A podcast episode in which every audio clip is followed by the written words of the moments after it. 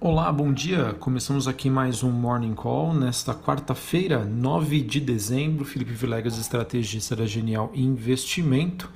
E podemos dizer que o dia está abrindo aí com movimentos coordenados de recuperação para a maioria dos ativos de risco no mundo. Isso se pode traduzir em bolsas em alta, com liderança aí dos setores mais cíclicos, dólar fraco, um destaque para as moedas de, ligadas a países produtores de commodities e olhando também principalmente para a movimentação das commodities metálicas não preciosas, além, claro, da abertura da taxa de juros nos países desenvolvidos, sinalizando que é, o mercado enxerga à frente uma expectativa de crescimento e que isso pode se traduzir em inflação. Bom, bolsas globais então avançam em direção a outro recorde como eu já disse anteriormente, índice dólar, o DXY, um motorista dos ativos de risco, tem na sua primeira baixa em três dias, à medida em que as esperanças de um acordo de estímulos nos Estados Unidos estariam contrabalanceando as preocupações sobre um aumento no número de casos de coronavírus. Pois é, parece aí que é, temos uma maior chance do Papai Noel ser generoso com o mercado, com os investidores e trazer um presente antecipado. E isso acontece em meio ao retorno da Casa Branca para as negociações de um estímulo, é, algum pacote fiscal, em que o mercado já tem uma expectativa de uma maior chance desse acordo acontecer. O governo americano que ontem fez uma surpreendente reentrada nas, nas negociações com uma proposta em torno de 916 bilhões de dólares. Assim, com um pouco tempo sobrando antes dos feriados de final de ano e, claro, né, sem a redução aí dos casos da Covid-19 em muitas das maiores economias, investidores estariam então depositando aí todas as suas esperanças, todas as suas expectativas neste acordo, tá? E também a fim de que na próxima quinta-feira, com o um encontro entre a Pfizer e alguns reguladores é, de saúde lá nos Estados Unidos possa ter a concessão aí do, da utilização para uso emergencial da vacina. É, então isso acaba criando um clima bastante otimismo, de otimismo nos mercados hoje.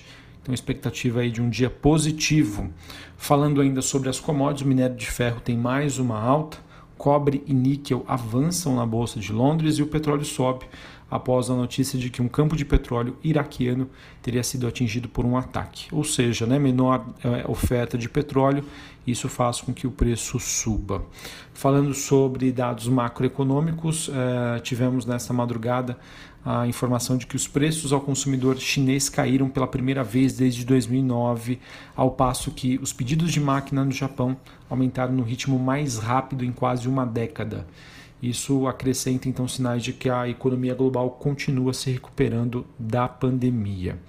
É, Para hoje ainda nós temos uma agenda fraca, em que principalmente a nível global temos as decisões do Banco Central Europeu, seguida por uma coletiva da Christine Lagarde, é, em que economistas esperam amplamente que o Banco Central Europeu amplie o seu programa de recompra de títulos. Aqui no Brasil, nós temos às 8 horas da manhã dados de inflação no IGPM, a primeira prévia. Às duas e meia da tarde, o Banco Central divulga o fluxo cambial semanal. E às 18h30, mais ou menos, né, nós temos a expectativa da divulgação da meta Selic, né, a Selic aqui para o Brasil. É, a expectativa do mercado é que ela permaneça em 2%. Já já comento mais maiores detalhes sobre essa decisão do Copom. Em relação aos Estados Unidos, às, ao meio-dia, expectativa da divulgação dos estoques no atacado. Uh, bom, falando então sobre é, Brasil, acho que o grande foco aí é, agora do, do mercado e das atividades do Congresso está na corrida para quem será o próximo presidente da Câmara dos Deputados e do Senado essa eleição que está prevista para acontecer em fevereiro de 2021. É, e com, digamos, né, uma agenda paralela no Congresso que está tentando aí ser endereçada, com várias é, medidas aí sendo aprovadas, é, a gente vê ainda um mercado que pode manter o otimismo. Tá? É bem verdade que não temos grandes avanços acontecendo esse ano. Acredito eu que boa parte disso né, já então esteja nos preços do mercado. Eu até acreditava que é, qualquer sinalização negativa ou não andamento já seria o suficiente para a gente observar uma queda. Mas é bem a verdade que o fluxo para ativos é, de países emergentes que está acontecendo é, via investimentos estrangeiros está sendo tão forte, tão grande, que eu acabo então mudando de opinião. Né? Eu vejo que o simples fato da gente não seguir caminhos, né, digamos, heterodoxos, né, ou seja, com maiores gastos, com a questão do furateto, se esse tipo de notícia não acontecer, não aparecer, não tiver ruído, já seria o suficiente para a gente manter os ativos locais né, nos atuais níveis ou até mesmo acompanhando o otimismo global, a gente acompanhar uma movimentação positiva? Então essa é a visão que eu tenho a princípio uh, para o mercado brasileiro. Sem notícia negativa já está bom demais, né?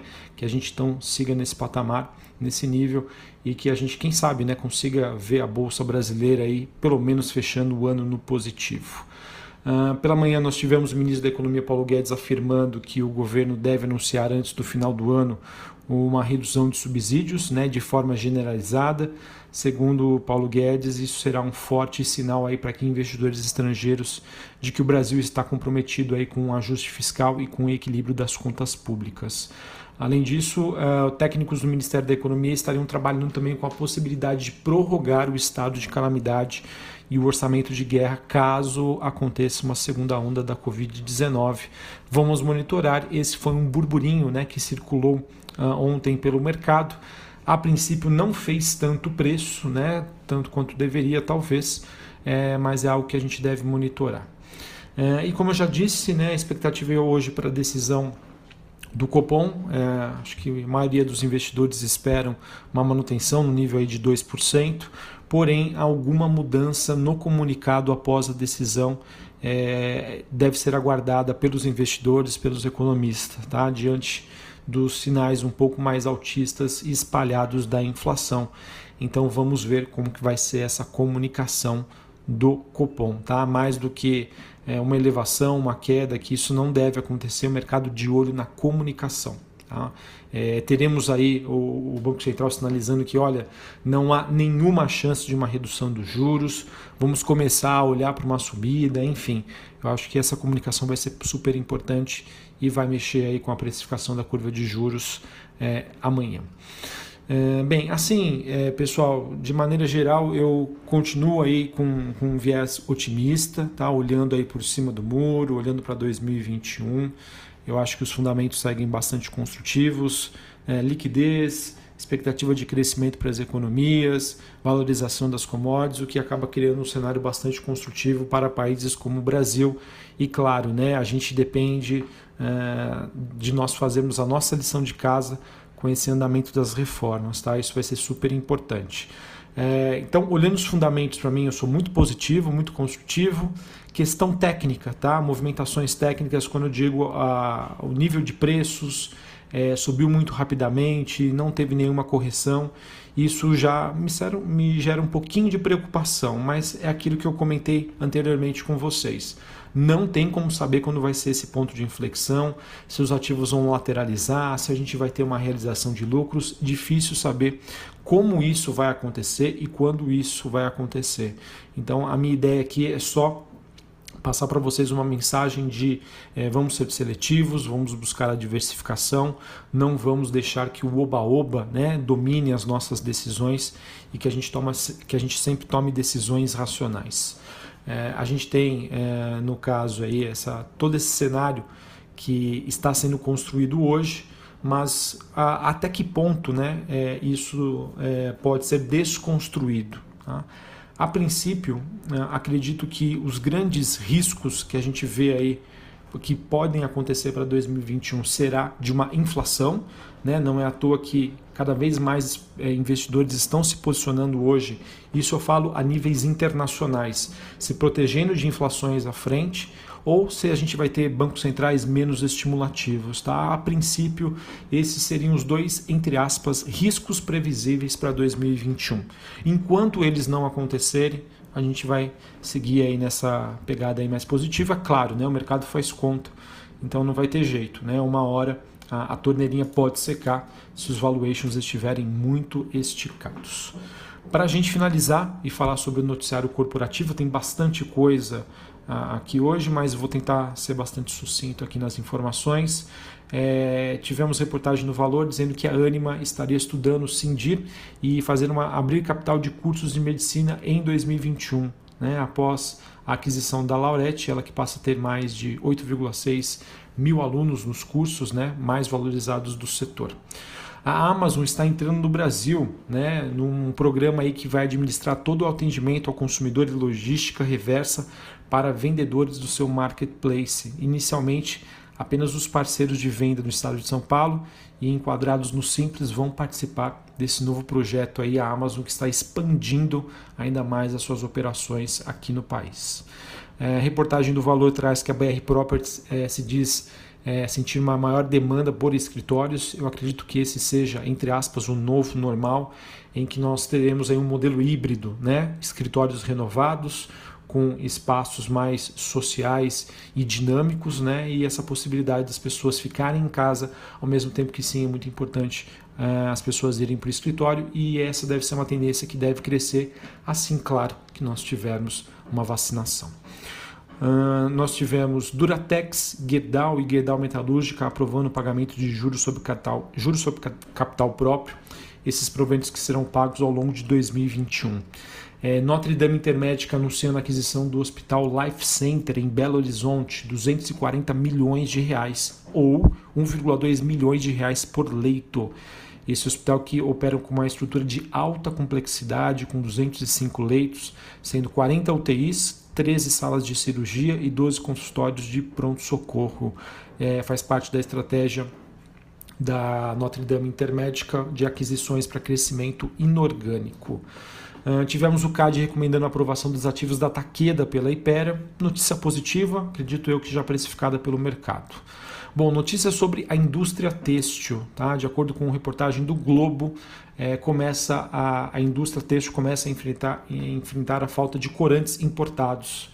É, que estavam faltando desde agosto e agora também estão faltando caixas de papelão para os produtos que eles chamam de tubetes, né, para a fabricação de bobinas de fios que são nacionais. Também uh, tivemos a nível nacional a venda de cimento subindo 10,4%, mas de acordo com reportagem de valor com sinais de desaquecimento. Ah, entre as preocupações de 2021, de acordo com a reportagem, estão o fim do auxílio emergencial e a desaceleração dos lançamentos imobiliários falando sobre o setor imobiliário, o Senado que aprovou ontem medida provisória que cria o programa habitacional Casa Verde Amarela, ele que seria uma reformulação do governo do presidente Jair Bolsonaro para substituir o Minha Casa Minha Vida.